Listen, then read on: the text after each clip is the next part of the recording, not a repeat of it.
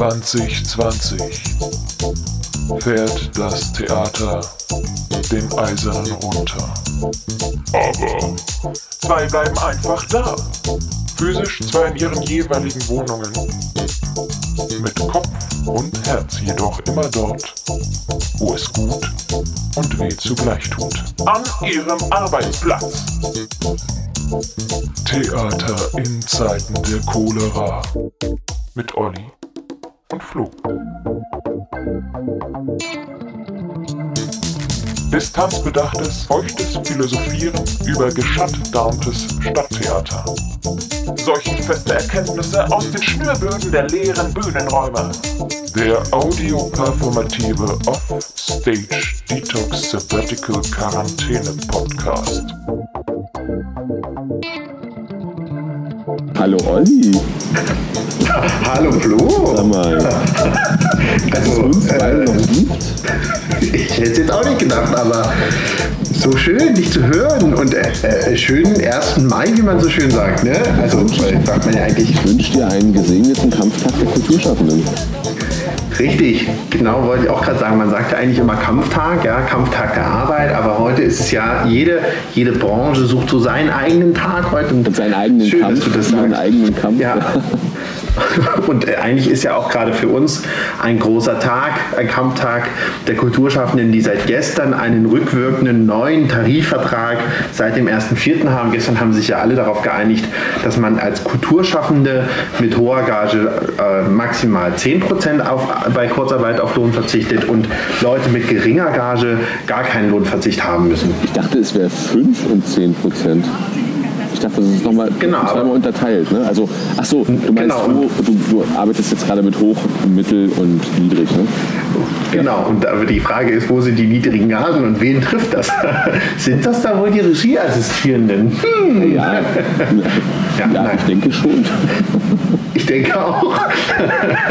und all die anderen neben der Intendantenriege und Dramaturginnenriege sind dann da äh, diejenigen, die auf 10% verzichten.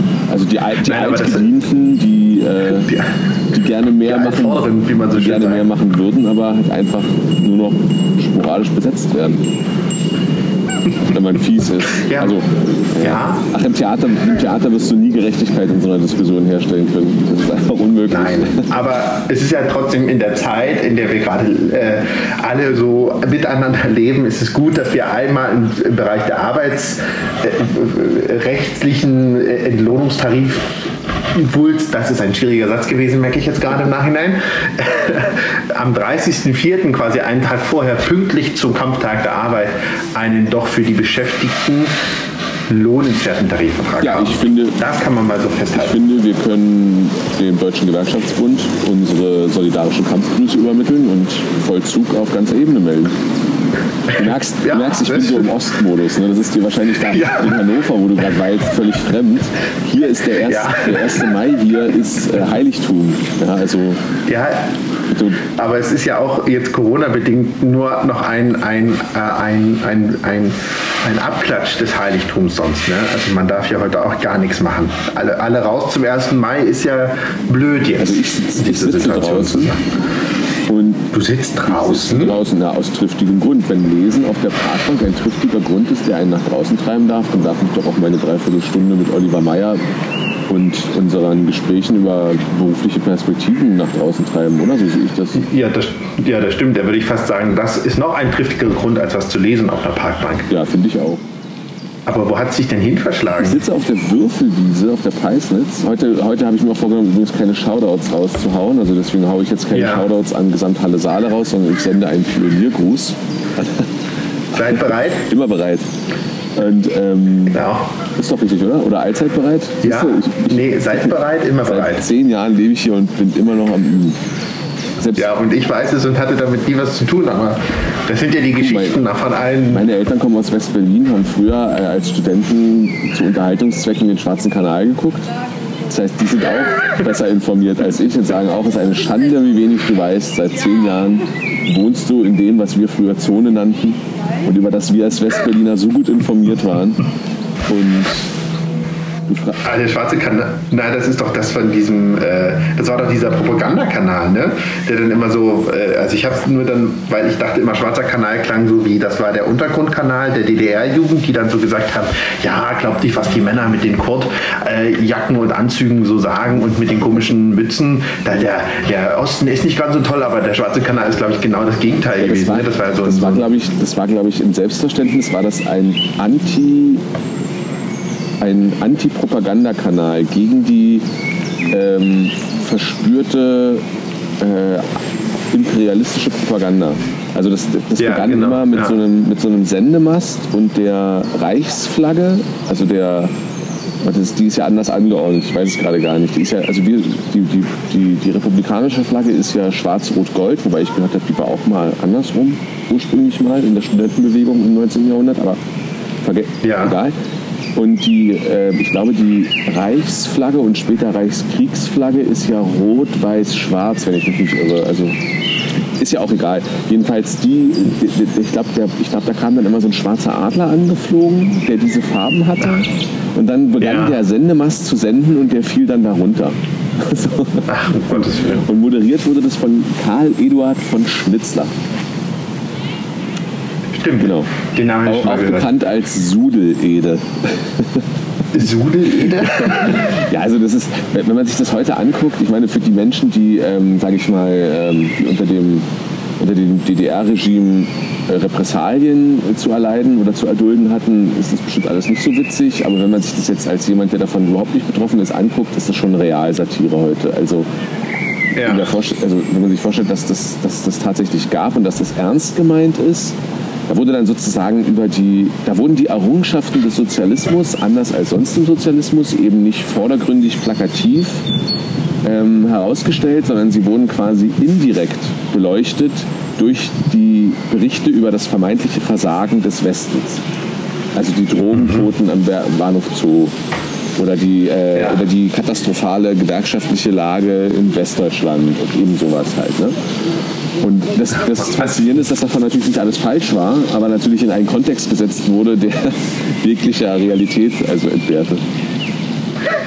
Weil er die Kritik an, der, an dem anderen System der eigenen, der Selbstreflexion gar nicht äh, ebenbürtig war oder auf ja, einem gleichen Niveau war. Ja, ne? genau. Ja. Und es gibt irgendwie den, es gibt irgendwie den schönen Witz, Entschuldigung, will ich noch kurz erzählen, es gibt wohl den schönen Witz, nee. äh, hat mir mein Kollege Axel Gärtner, der immer für einen, also der ist für mich einfach ähm, der ganz große Geheimtipp für DDR-Witze weil Axel Gärtner kennt sie nicht nur alle, er kann sie auch, also er kann auch immer, ich glaube, er spart die sich auch, also er erzählt mir auch immer neue. Und von ihm ist der Witz, dass der, ein, ein DDR-Bürger zur Kur an die Ostsee fährt und dann ähm, sieht er Karl Eduard von Schnitzler und geht hin und sagt, Mensch, Sie kenne ich doch aus dem Fernsehen.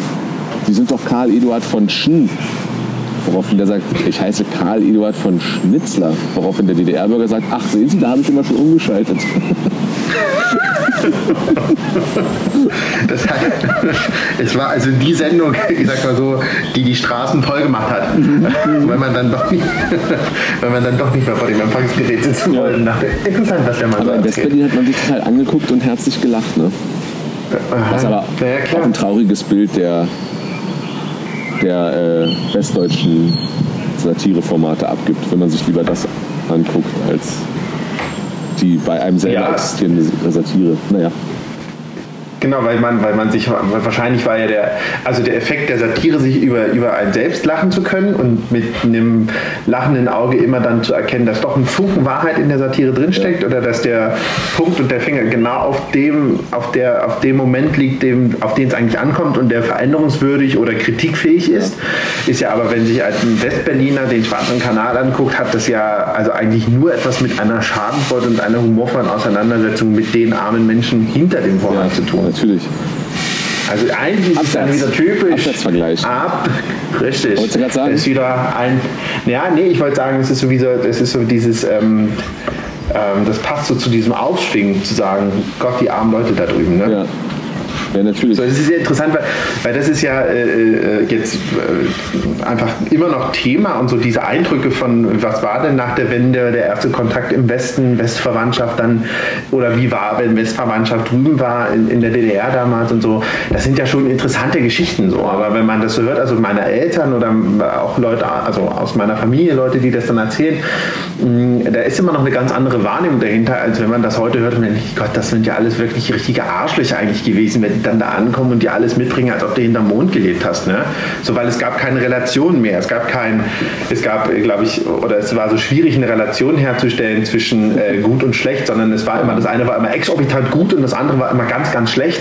Und man hat dabei auch immer vergessen, dass es ja noch andere Regionen auf der Welt gab, auch zu DDR und BRD-Zeiten, wo es den Leuten verhältnismäßig noch viel schlechter ging als Leuten in der DDR, was die Versorgungsqualität angeht und so. Ja, Aber man tut ja dann immer so, als ob ähm, ne? Ja, ja, natürlich. Da gibt es eine herzzerreißende Schilderung von Sowjetsoldaten, die ja in ihren Kasernen häufig, außer an den Tagen wie heute, wo dann sozusagen solidarisch sich verbrüdert wurde, ähm, waren die ja weitestgehend abgeschottet auch von der DDR-Bevölkerung ähm, und haben DDR-Bürger meistens eher so im NVA-Manöver kennengelernt.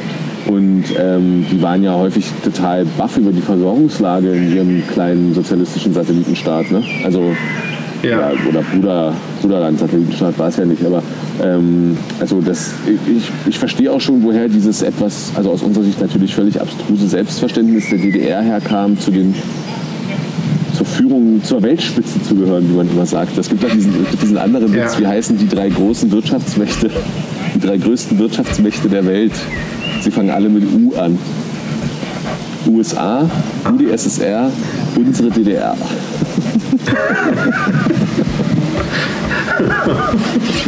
Den kann ich noch nicht. Also Unsere ich- Ah ja, Und, und, der Axel. Ja, und ich habe Ja, ja. und ich, um, um kurz abzuschließen oder, oder dann halte ich auch meinen Rand, aber ähm, ich habe mal gehört oder habe mal gelesen und ich fand das sehr einleuchtend. In, der, in, in Westdeutschland gibt es so gut wie keine Kultur des politischen Witzes. Und, ver und verglichen damit ist ja die Kultur des politischen Witzes in der DDR Lichtjahre voraus. Also Ja. Ja, und stimmt. heute finde ich so an Comedians wie Olaf Schubert, weil er noch, da wird extrem zwischen den Zeilen, ähm, da gibt es diese, diese Kunst zwischen den Zeilen oder etwas so ambivalent zu sagen, dass man es nicht falsch verstehen kann, aber es halt auch noch so verklausuliert ist, dass man nicht sagen kann, es wurde direkt so gesagt. Also, Ja. Das hatte, das hatte doch vor kurzem jemand zu mir gesagt. Jetzt weiß ich gar nicht, jetzt kriege ich wieder so ein Déjà-vu. Äh, ähm, der sagte, das, die Kunst ist doch nicht das zu erzählen. Die Kunst liegt doch darin, es zwischen den Zeilen zu lesen. Und nicht, äh, aber ich weiß gar nicht, wer das war. Warst du das zufällig? Nee.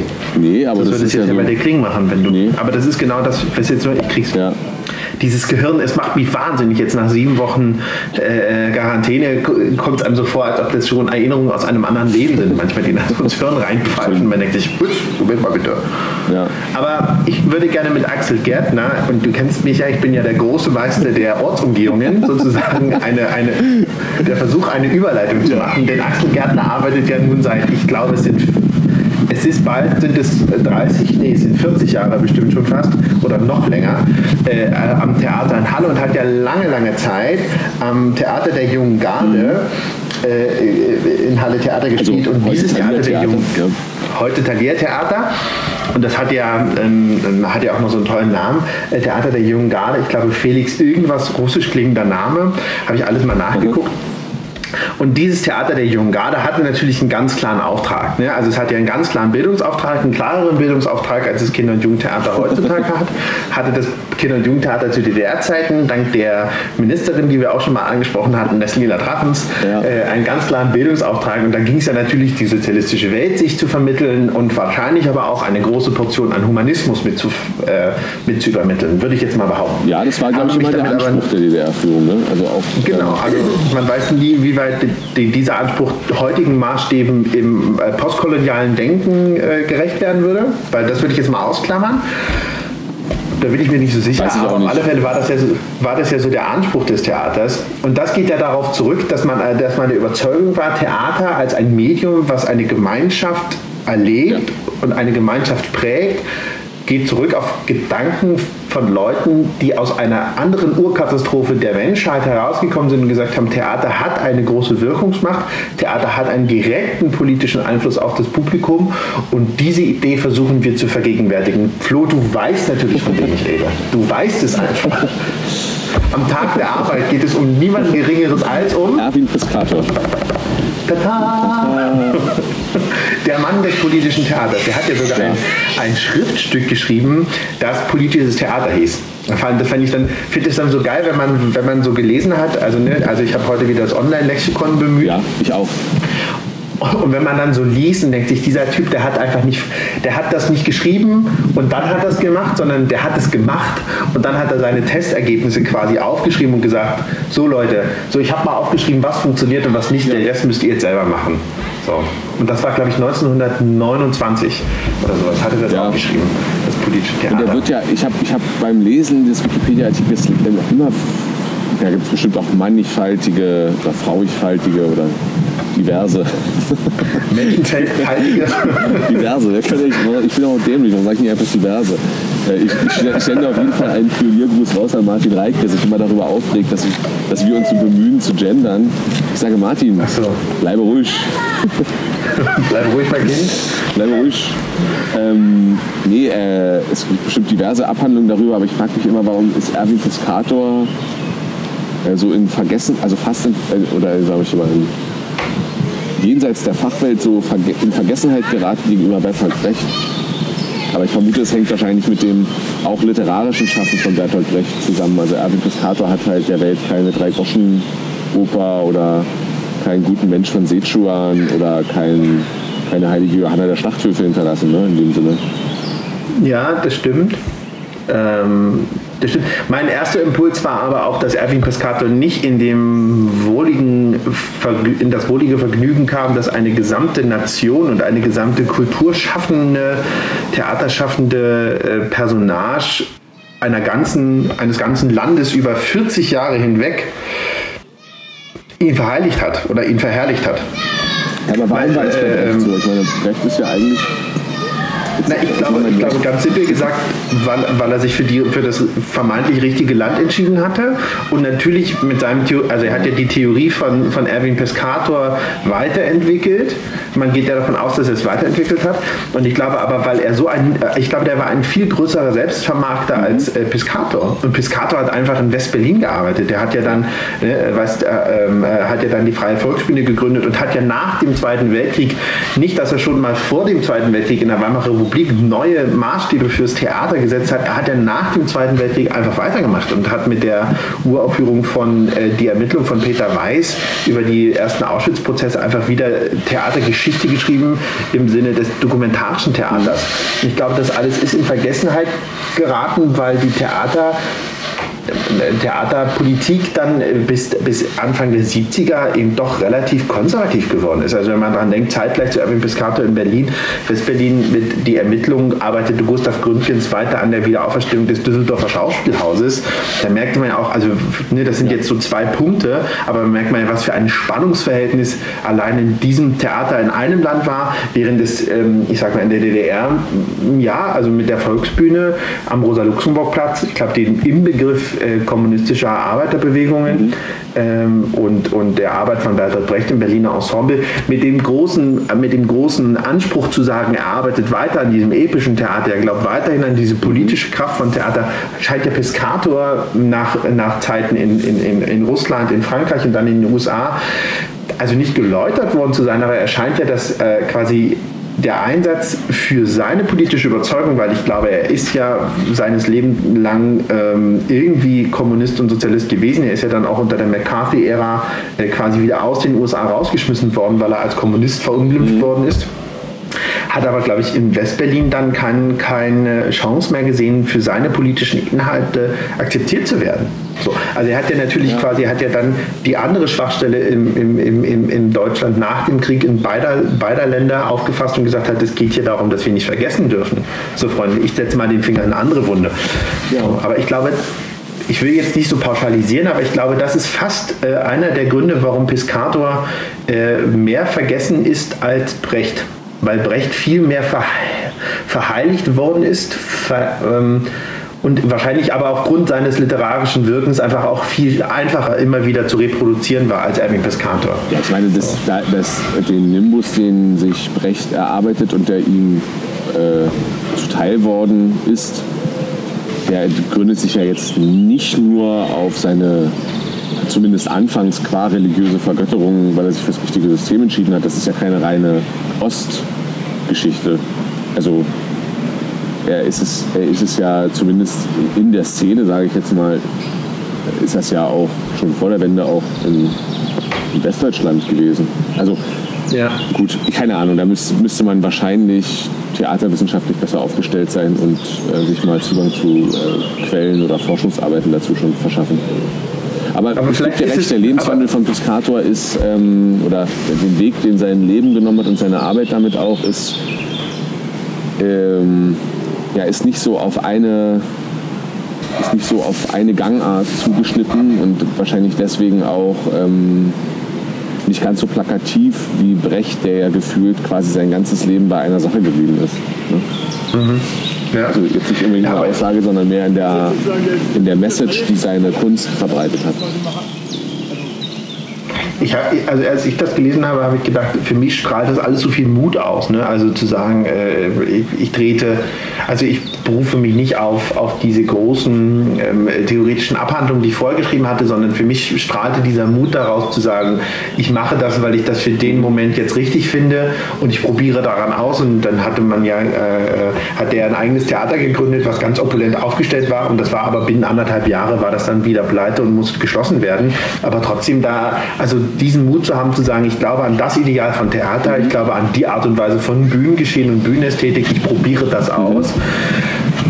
Ja, das, also das, das, fand ich so beeindruckend irgendwie an, diesem, an, diese, an dieser Biografie. Das erinnert mich gerade an was äh, sehr, sehr Spannendes, was ich äh, da drin entdeckt habe, nämlich dass ähm, sowohl äh, Piscator als auch Brecht ja beide die Seminare äh, eines, ich kannte den Namen vorher nicht, eines gewissen Arthur Kutschers ähm, ja. besucht haben, der als Mitbegründer oder wahrscheinlich sogar der Begründer der Theaterwissenschaft gilt. Und ja. der hat ja, also der ist eigentlich habilitierter Literaturwissenschaftler gewesen und hat aber quasi in seinen Seminaren, in denen er Theater behandelt hat, sukzessive etabliert, dass Theater, und das war halt ja, im Prinzip revolutionär oder völlig neu, ähm, wenn man es wissenschaftlich betrachtet, auch eben nicht literarisch betrachtet wird, sondern mimisch betrachtet wird. Also praktisch ja. und damit ja eigentlich die theoretische Grundlage geschaffen für das, was wir heute über Theater aussagen und was jetzt gerade auch in unserer in der aktuellen Corona-Zeit ja wieder ein total ähm, ein Spielfeld ist, an dem sich permanent Entschuldigung, in Diskussionen abgearbeitet wird. Also dieses das Theater eine Kunstform der Gegenwart, also des Live-Erlebnisses ist, dass in dem Moment statt so, dass so wie es ist, nur in diesem Moment so sein kann. Dass nur so stattfindet, wie es gerade stattfindet und dass am nächsten Tag, selbst wenn es das Gleiche aussagt und das Gleiche auf dem Spielplan steht, wieder anders ist. Also es ist nicht reproduzierbar ja. im eigentlichen Sinne. Und, das, und dieser Grundsatz von Arthur Kutscher, der, der ist ja quasi die, die Blaupause, die Grunderkenntnis davon. Theater findet nicht in den Buchstaben statt, die irgendjemand aufgeschrieben hat, wie Nationalhelden, wie, äh, also es war ja auch die Zeit des Nationalismus, ne? Nationalhelden wie Schiller und Goethe. Also Theater findet nicht auf dem Papier statt, sondern Theater ist, was du draus machst. Um, so. also, oder andersrum, aus der dritten Person gesehen, was die anderen da drin sehen, das ist Theater und nicht das, was auf dem Blatt Papier steht und was alle gemeinsam so lange überprüfen können, bis sie sich einig sind, sondern was ich in dem Moment abend alleine sehe, was, was mir mimisch vor Augen geführt wird. Und das finde ich super spannend, weil das A natürlich eine ganz große Rückbesinnung auf eben dieses Zirkustheater ist oder die, die Formen, die dem ähnlich sind oder teilweise auch älter sind. Also natürlich klar diese rituellen Festspiele im alten Griechenland, aber auch diese Commedia dell'arte auf äh, südeuropäischen Marktplätzen und so. Ne? Also das steckt da ja unmittelbar mit drin. Ähm, und das wiederum ist ja die Blaupause für das amerikanische Showbusiness, also auch für Vaudeville-Shows, die dann immer weiter variiert wurden zu ähm, ja, eben großen, ja eigentlich, eigentlich Shows, die, ob, obwohl sie total ablenkend sind und, und ähm, Zerstreuung bieten sollen, ja auch sehr episch konstruiert sind. Ne? Also wo immer klar ist, die, die, es gibt keine Einheit zwischen Figur und Spielenden, sondern es gibt äh, Artisten, die einen Artisten verkörpern, die das ihr ganzes Leben lang gelernt haben, aber die natürlich nachts nicht im Bett die ganze Zeit Schnitzelbaum schlagen oder so, weißt du? Also ja. so und daraus und, und das ist ja sozusagen, das ist ja die Keimzelle des amerikanischen Showbusiness und das ist die Keimzelle von Hollywood und wenn man sich überlegt, was Piscator gemacht hat mit diesem Entziehen von Mitteln, nackte Schnürböden zeigen, ähm, den Menschen die Effekte vor Augen zu führen und sie gleichzeitig ja. wieder äh, die, die, die, Effekte zu demaskieren, um, um die Illusion dahinter wieder zu zerstören. Ähm, das ist, und, und da ist ja sozusagen auch ähnlich wie Brecht im Exil, dann viele dieser Leute, die auch in dem Dunstkreis sind, ja auch am Anfang für die amerikanische Filmindustrie gearbeitet haben, aus genau den Gründen, weil sie das handwerklich halt par excellence beherrscht haben. Ne? Das ist schon super spannend. Das ist so die Schnittstelle der, der Moderne eigentlich. Ja. Piscator ist quasi jemand, der mit seinem Theater da auch mit einem totalen Misserfolg am Anfang, der konsequent darauf gesetzt hat.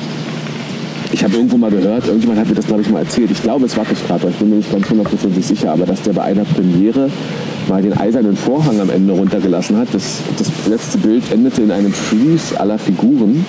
Mhm. Und als der Vorhang unten war, kam, eine, kam hinter dem eisernen Vorhang eine Armada von Technikern und Mitarbeitenden.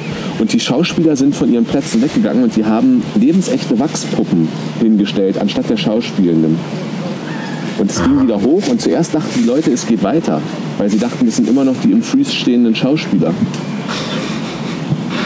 Und dann haben sie irgendwann angefangen zu klatschen und dann haben sie nicht mehr verstanden, was passiert. Ne? Also sie haben praktisch den Puppen applaudiert, den, ja.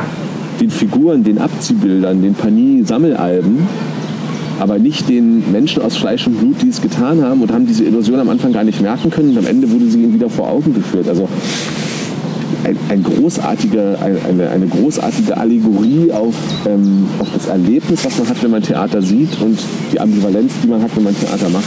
Ja. So. Ich glaube, es war Piscator, ich bin mir nicht ganz sicher. Das klingt fast so. Ja, weil, so. Also, weil, äh, ne, also wir hatten ja äh, im März, als wir angefangen hatten, war ja eines der ersten Themen die, der Einsatz von Medien im Theater. Projektion und was nicht alles und so weiter und so fort. Und äh, äh, da ist uns gar nicht so richtig, äh, also mir ist auch gar nicht nochmal so bewusst geworden, dass das ja natürlich eine Sache ist, die seit Jahren probiert wird, aber die Anfänge oder die wirklich serienmäßigen Anfänge davon, von Projektion von Filmen, von Bild, von Texten auf Leinwände, Gasenschleier oder auf irgendwelche anderen Konstruktionen, kommen ja von Erwin Piscator und das ist ja wirklich ja. 1900, äh, was weiß ich, also wirklich in den 20er Jahren ist das passiert. So, und man denkt sich, der hat es also gerade auch diese Anfänge des Kinos, was waren das für Projektoren, mit denen der gearbeitet hat? Ne?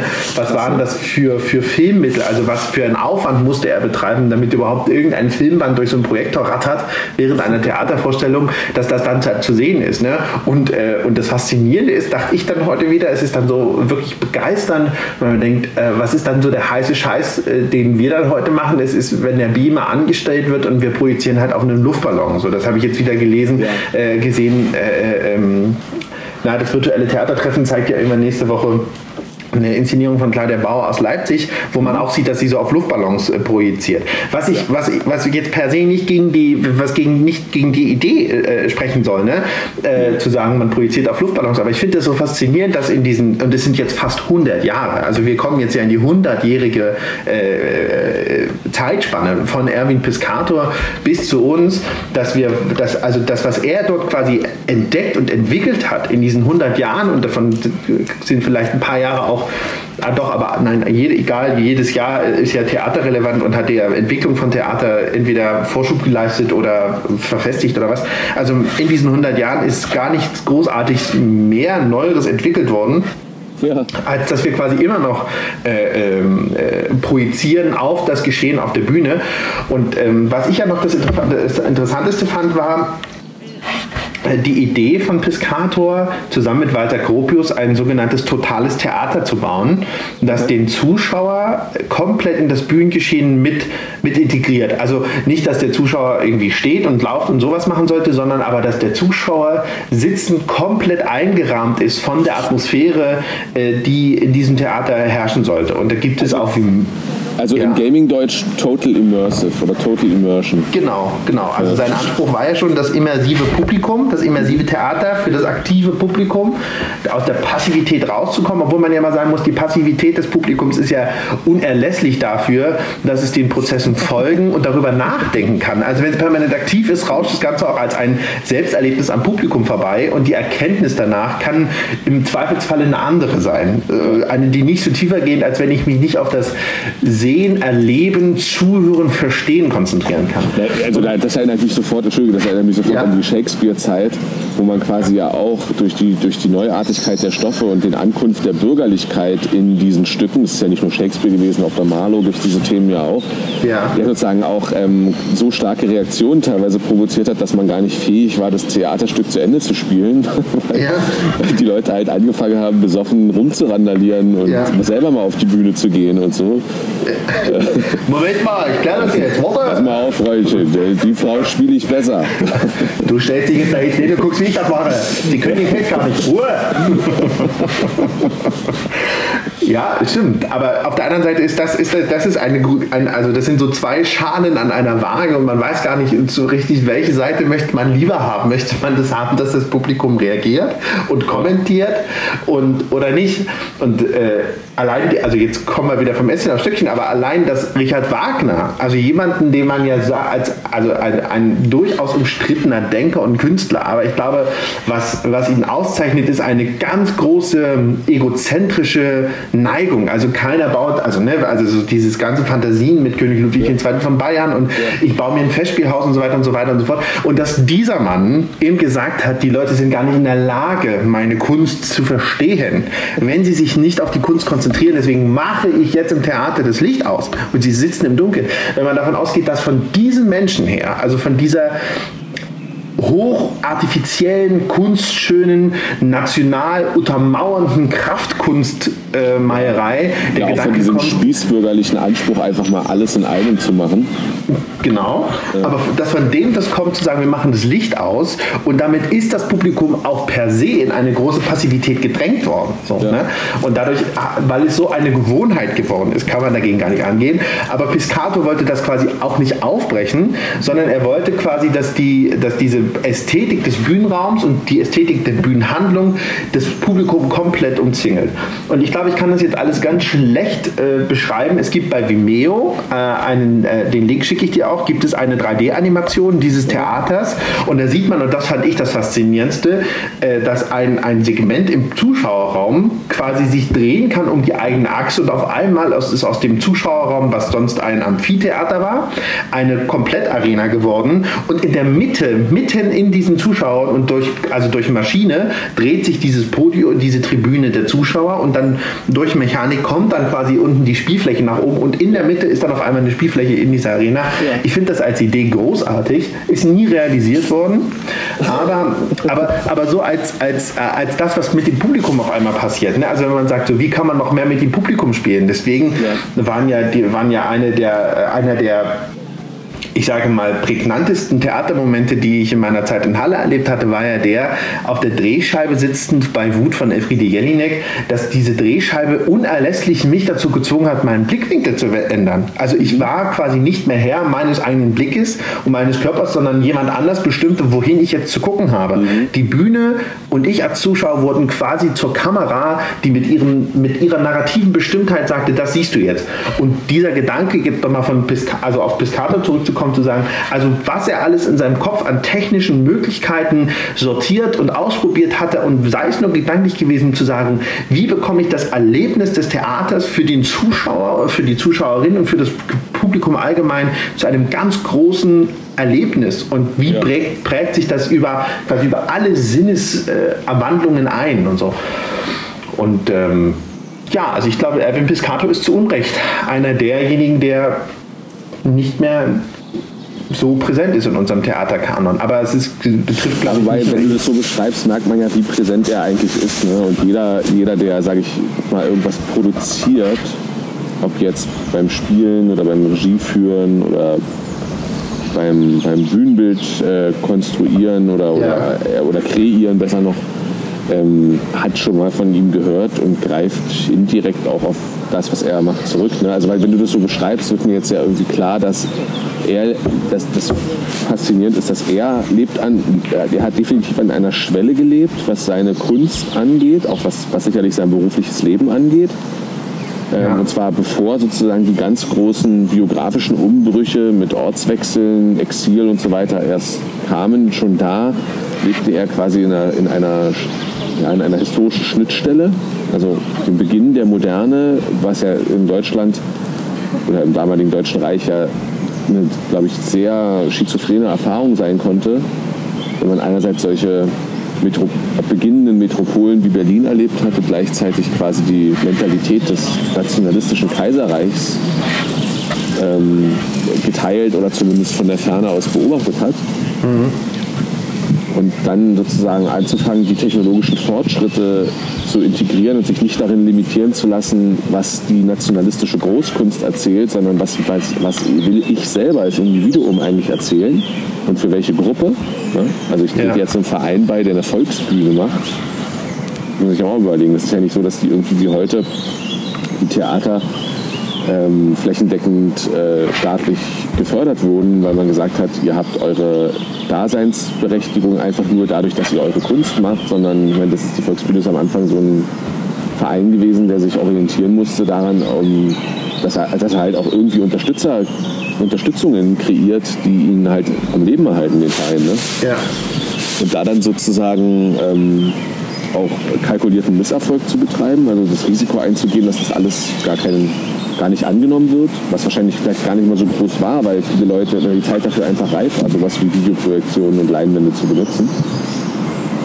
Ähm, und dabei einen Trend zu setzen, der eigentlich 100 Jahre später noch gar nicht vorbei ist, sondern wir uns, wo wir merken, okay, jetzt unsere Technologie steht jetzt wieder an der Schwelle dazu, diese Schritte zu transformieren in eine neue Wahrnehmung. Ne? Also bei, bei Picator geht bei Picator, genau, bei Piscal, Captain Picator. Äh, Captain John lügt Picator. da geht es halt noch nicht um Echtzeit. Ne? Da geht es ja trotzdem immer um die Verzögerung der Vorproduktion. Und ja. wir sind ja inzwischen an, wir sind ja inzwischen auch im Theater an den Überlegungen dran, wie wir Dinge, die nicht vor unseren Sinnesorganen passieren, trotzdem live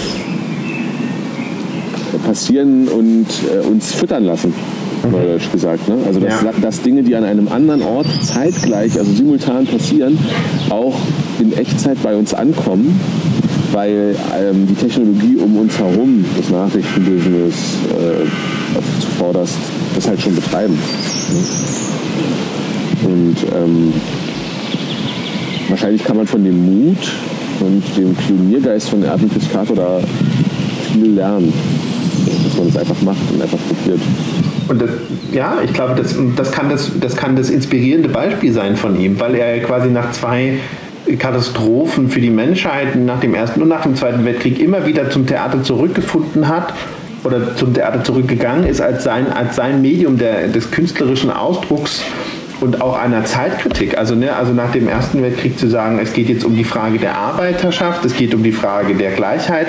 Ich breche das jetzt mal runter, das, äh, aber ja, seine Stoffe, die er gemacht hat, ist, ist, schreien ja danach. Er hat ja wohl auch äh, eine, eine Räuberinszenierung gemacht, 1900 irgendwann in den 20er am Preußischen Staatstheater, ne, wo er ganz klar das äh, so, so versetzt hat. Also da war es nicht der Schiller mit seiner Sprache und so weiter und so fort eine Verherrlichung, sondern war sagen, nee, wir gucken uns mal den Grundkonflikt an. Ne? Und auf einmal war eben nicht Karl Mohr der Held oder Franz Mohr der tragische Held, sondern Spiegelberg der Held, der sich halt nicht von persönlichen, äh, ähm, persönlichen Beeinflussungen und, äh, und Agenten, äh, also einer persönlichen Agenda hat vom Weg abbringen lassen. So, wo man denkt, alles klar, da ist, wird natürlich das Ideal eines Revolutionärs oder so aufgebauscht, aber das war so sein Thema. Ja, der, der, trat doch, glaube ich, in Trotzki-Maske auf und wurde ja, so als Verstandesrevolutionär ja. präsentiert. Ja, ja. Und, und, das, und, und das als Punkt zu sagen und auch nach dem Zweiten Weltkrieg zurückzukommen und sagen, wie kann ich dieses, wie kann ich die Shoah mit theatralen Mitteln aufarbeiten? Also wie kann, oder wie kann ich auch so etwas wie einen juristischen Vorgang äh, theatral aufarbeiten? Ne? Also wir hatten ja auch schon über Terror gesprochen von Ferdinand von Schirach. Das sind ja dann schon liegen dann auch wieder Welten dazwischen zwischen Peter Weiß, zwischen Peter Weiß die Ermittlung und, und Ferdinand von Schirach und Terror, aber auch, auch, auch, die, auch die Inszenierung von Piscator, also an der Schaubühne, an der Freien Volksbühne, so heißt es, Freien Volksbühne, die war ja so ästhetisch konzentriert und beengend und bedrückend irgendwie in ihrer Purheit und in ihrer Kargheit, dass man dachte, dieser Mann hat es einfach auch verstanden, Atmosphären äh, zu bauen und äh, zu erschaffen. So, und ich dachte, ich dachte, als ich es heute gelesen hatte, ist, nun leben wir alle gerade kollektiv in einer Ausnahmesituation, in einer Krisensituation. Natürlich ist das, wogegen wir, was uns gerade in unserer ganzen Freiheit und in unserem, und in unserem Menschsein einschränkt, so wie wir das kannten vorher, ein Virus, den wir nicht sehen, nicht schmecken, nicht fühlen können.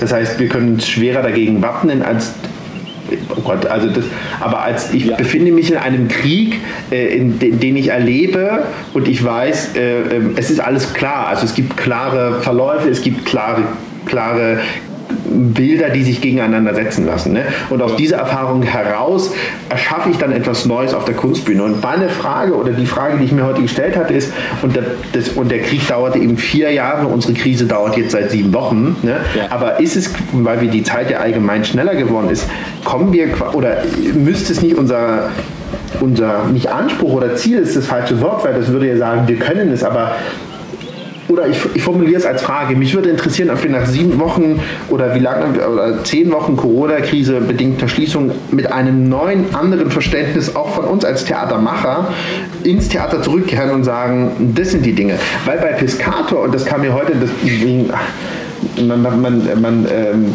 und auch bei den 20er Jahren, man hat erlebt, wozu der Mensch möglich ist. Und zwar die gesamte Gesellschaft hat es erlebt im Weltkrieg, im Ersten Weltkrieg. Es war für alle sichtbar, dass der Mensch sich abschlachtet. Das heißt, eine kleine Gruppe von Menschen hat dann in, in der Zeit nach dem Krieg die Chance gewittert, jetzt oder nie. Wer weiß, wie, so. Und deswegen gab es dann diesen Sündenpfuhl und diese ganzen Hochstilisierungen, aber es gab eben auch die Künstlerinnen und Künstler, die gesagt haben, nee, ich mach das jetzt. Dadaismus, Expressionismus, Piscator. Also das war die Chance, jetzt machen wir es. Der Journalismus, die Erfindung des Journalismus fällt auch in diese Zeit. Ja, genau. Also, also nicht die Erfindung, aber die, aber die, die, die, die, die, die, die, massive Entfaltung dieses Kulturphänomens, dass man journalistisch, essayistisch über Dinge berichtet und die, die Massen damit ähm, informiert. Das ist ja. ist ja. auch in der Zeit entstanden. Und, und ich frage mich, ob das quasi, und da können wir uns ja an unsere eigene Nase fassen, und ich meine, Flo, du machst es ja auch schon mit deiner Serie, die du da zusammen äh, mit äh, äh Bartling und, und Sibylle und äh, Hagen machst. Also können wir nicht aus dieser Zeit, müssen wir nicht aus dieser Zeit, nee, ist wieder eine Behauptung, Frage. Also mich würde interessieren, ob wir aus dieser Zeit quasi mit neuen Impulsen zurückkommen und sagen, jetzt erst recht, also jetzt machen wir es oder so. Jetzt klingt das alles wieder so ein bisschen, aber. Nee, aber jetzt, nee, das für mich riecht es total, Olli, für mich riecht es total nach unserem neuen Thema. Ja, okay. Weil, weil ich glaube, dass die Zeit, die Relativität von Zeit äh, und verbindet sich für mich mit, mit einer spannenden Frage im Theater.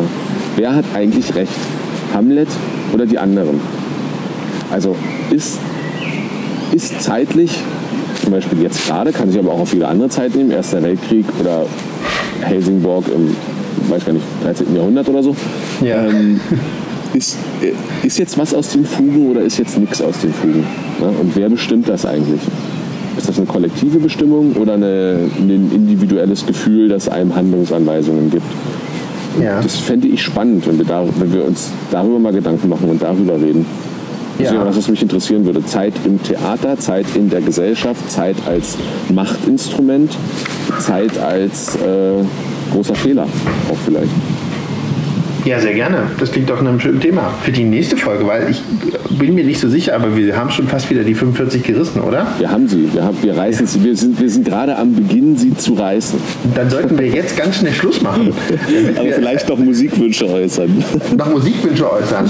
Huiuiui, huiuiui. Also ich habe was, was ich allen ans Herz legen würde, weil ich es gerade erst entdeckt habe. Asche auf mein Haupt. Nee, Schande über mich. Pech, Pech und Schwefel über mich. Ähm, die Frau ist schon viel länger aktiv, aber ich habe sie gerade erst entdeckt. Ähm, und zwar meine ich Lizzo. Lizzo aus, ich glaube, Detroit. Ähm, unglaublich tolle Sängerin. Ja, ich habe ein Lied von ihr, habe ich, äh, Cause I Love You, kenne ich. Ja, Ja. äh, finde ich übergeil, aber für, wenn man so ein bisschen in den Mai starten will, würde ich Juice hören. Juice, okay. Ja.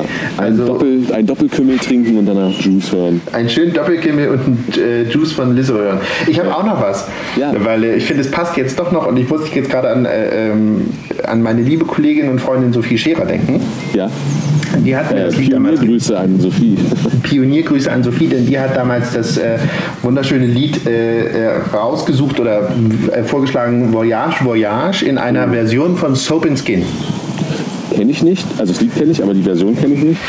Eine sehr schöne Version, die ein bisschen melancholisch ist, weil es vielleicht auch eine Frage ist, wohin reisen wir gerade Ja. alle miteinander. So, Schön. in diesem Sinne, In lieber diesem Flo. Sinne, Olli. Äh, Schlaf gut und träum süß ist zu früh, würde ich sagen. ist zu Ne? früh. Ich wünsche dir einen gesegneten 1. Mai. Danke, das wünsche ich dir auch. Es ist auch Tag des heiligen Josef, das wollen wir nicht vergessen. Der Richtig, genau, auch Arbeiter. Arbeiter im Weinberg des Herrn war, um jetzt sozusagen nochmal die, die Kurve von, ähm, also um nochmal konterrevolutionär zu werden sozusagen. Ja. Und. Opium und das Volk zu streuen. ähm, nee, ich wünsche dir ganz viel Spaß heute noch. Ich weiß nicht, wie das Wetter bei euch ist. Bei uns ist es so mauvais, durchwachsen, aber genieße Hier es auch. auf jeden Fall. Ja. Hier auch, mache ich. Und du auch? Und dann noch einen schönen Tag auch im Kreise der Familie einfach. Das, dafür danke ich dir. Ja? Mach gut, Flo. Auf Bis bald. dann, Olli. Ciao. Bussi. Tschüss. Tschüss. Thank